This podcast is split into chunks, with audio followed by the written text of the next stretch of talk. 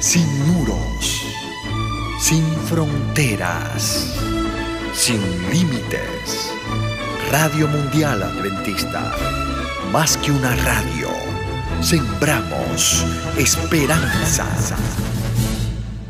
Salmo 30.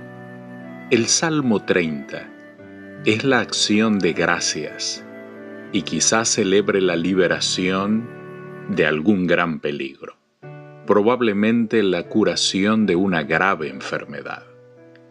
Quizá lo compuso David para la dedicación de su palacio o para la dedicación del altar en el lugar del futuro templo, en la era de Ornán Jebuseo, después que se desató la peste. El salmo es netamente personal el poeta expresa profunda gratitud a Dios por su bondad y detalla las experiencias de su enfermedad. Verso 2 y 3. Jehová Dios mío, a ti clamé y me sanaste. Oh Jehová, hiciste subir mi alma del Seol. Me diste vida para que no descendiese a la sepultura. Aunque el verbo sanar puede usarse metafóricamente para referirse a la curación de la angustia mental, así como lo podemos ver en Salmo 41, verso 4. También puede incluir, como aquí, el sanamiento mental y físico. La angustia de David cuando vio los sufrimientos de su pueblo durante la peste parece haberlo abrumado lo vemos registrado en el segundo libro de Samuel, capítulo 24, versos 13 al 17. Hiciste subir mi alma, expresa el salmista. Me hiciste subir del Seol, morada simbólica de los muertos. La explicación más natural es que el salmista había estado tan gravemente enfermo que creyó estar a punto de morir versos 4 y 5. Cantad a Jehová, vosotros sus santos, y celebrad la memoria de su santidad, porque un momento será su ira, pero su favor dura toda la vida. Por la noche durará el lloro, y a la mañana vendrá la alegría. Cuando Dios nos bendice, deseamos que otros se unan con nosotros para alabarle. El nombre o el carácter de Dios se revela en el recuerdo de su trato con sus hijos. La ira de Dios no dura más que un momento, pues el que peca y se arrepiente y confiesa y ora pidiendo, la ira de Dios es pasajera, pero su favor es duradero, perdura durante toda la vida. El lloro viene al anochecer y dura toda la noche, pero en la mañana hay gozo. En las regiones tropicales, el sol aparece en toda su gloria sobre el horizonte sin una penumbra previa y larga. Asimismo, la luz del amor de Dios disipa repentinamente la oscuridad de la tristeza.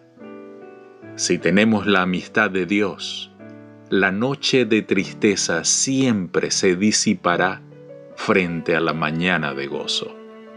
Se mantiene un paralelismo entre los términos ira y favor, momento y vida, noche y mañana, lloro y alegría verso 9 al 12. ¿Qué provecho hay en mi muerte cuando descienda a la sepultura? ¿Te alabará el polvo? ¿Anunciará tu verdad? Oye, oh Jehová, y ten misericordia de mí. Jehová, sé tú mi ayudador. Has cambiado mi lamento en baile, desataste mi cilicio y me ceñiste de alegría. Por tanto a ti cantaré, gloria mía, y no estaré callado. Jehová Dios mío, te alabaré para siempre. Sé tú mi ayudador. Mediante el sufrimiento el salmista había aprendido que solo en Dios podía encontrar ayuda. Has cambiado, dice el salmista. Nótese el agudo contraste. Lamento a baile. Silicio a alegría. Baile es una evidencia de alegría. Los niñitos danzan sin inhibiciones cuando están contentos y agradecidos. Silicio, vestimenta de luto. Para siempre, dice también el salmista, literalmente, para una edad, o sea, durante la vida del salmista. Él se propone agradecer a Dios en todas las actividades de su vida. Ha aprendido la lección de la adversidad, que lo preparará para mantenerse en pie en la prosperidad. Dios es infinitamente misericordioso con sus hijos. Permite la prueba y Él da la salida a ella. Aún en los casos de enfermedad, donde los hijos de Dios finalmente mueren, la oración no queda por eso sin respuesta, sino que el milagro será mayor. Siempre una resurrección es mayor que una sanidad. Querido Dios, bendito seas, poderoso y misericordioso Señor. En el nombre de Jesús, amén. Dios te bendiga.